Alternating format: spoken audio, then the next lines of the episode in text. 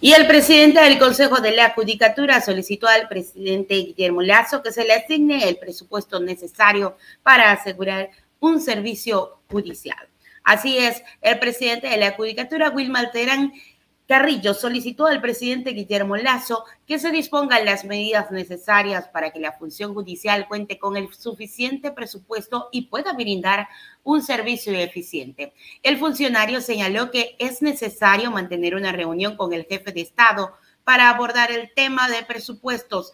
El objetivo es contar con recursos para atender las necesidades urgentes del sistema judicial y de tener ese conjunto sistemático y progresivo de señalamientos a la función judicial.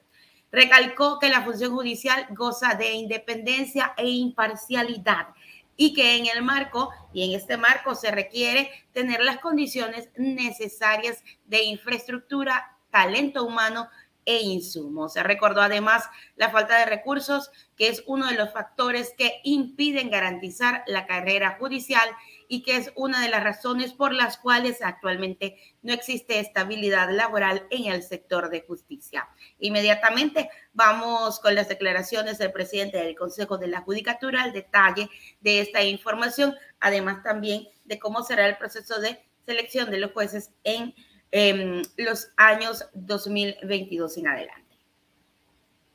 El presidente del Consejo de la Judicatura, Gilman Terán, solicitó al presidente Guillermo Lazo que asigne el presupuesto necesario para asegurar un servicio judicial de calidad a los usuarios. Señor presidente constitucional de la República, Guillermo Lazo, a través de la pantalla ciudadana, formalmente le solicito una cita a fin de que tenga la gentileza de recibir a este ciudadano que hoy ejerce la presidencia del Consejo de la Judicatura, que con el máximo y comedido de los respetos, técnicamente se dirigirá a usted y le solicitará comedidamente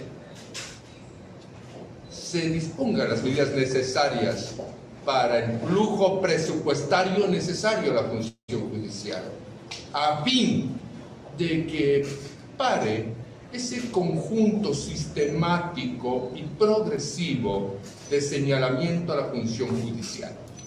La función judicial no puede ser inundada de forma externa.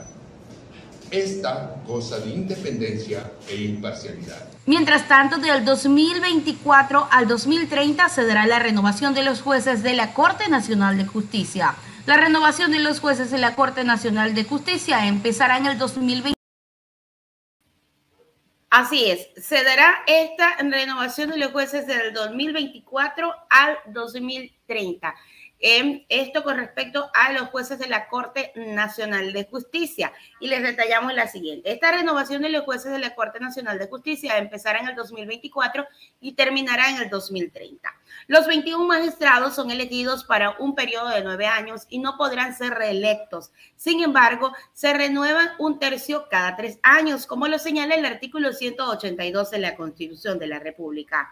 La última renovación parcial de la Corte Nacional de Justicia se dio el 13 de febrero del 2021. Entonces se posicionaron nueve jueces. De ellos, cuatro concluyeron su periodo o lo concluirán en el 2024, dos en el 2027 y tres en el 2030. Mientras hay cinco jueces que se posesionaron en el 2018 y su periodo concluirá en el 2027. Y solo hay un ingreso en el 2012 a la Corte Nacional que fue destituido en el 2013. Sin embargo, en este caso fue reintegrado en el 2020, lo que quedará pendiente este, esta renovación para el 2029, así como lo escuchan. Entonces, es parte de todo este proceso que se está dando. Sin embargo, lo importante de todo esto es que se escucha al presidente de la judicatura, que el presidente de la judicatura, como lo dijo en declaraciones hace un momento, se pueda reunir con el presidente de la República y el presidente de la República sincere y diga si va a entregar o no los recursos para el sistema judicial del país, para que pueda funcionar un sistema judicial adecuado. Y es allí donde vemos la realidad del país, cuando el presidente dice que no, que no está pasando nada, que todo está muy bien, pero ya sale el presidente de la judicatura diciendo, señor presidente, mire, necesito recursos porque resulta ser que no estamos brindando una atención judicial adecuada porque no tenemos los recursos necesarios. Así está el Ecuador.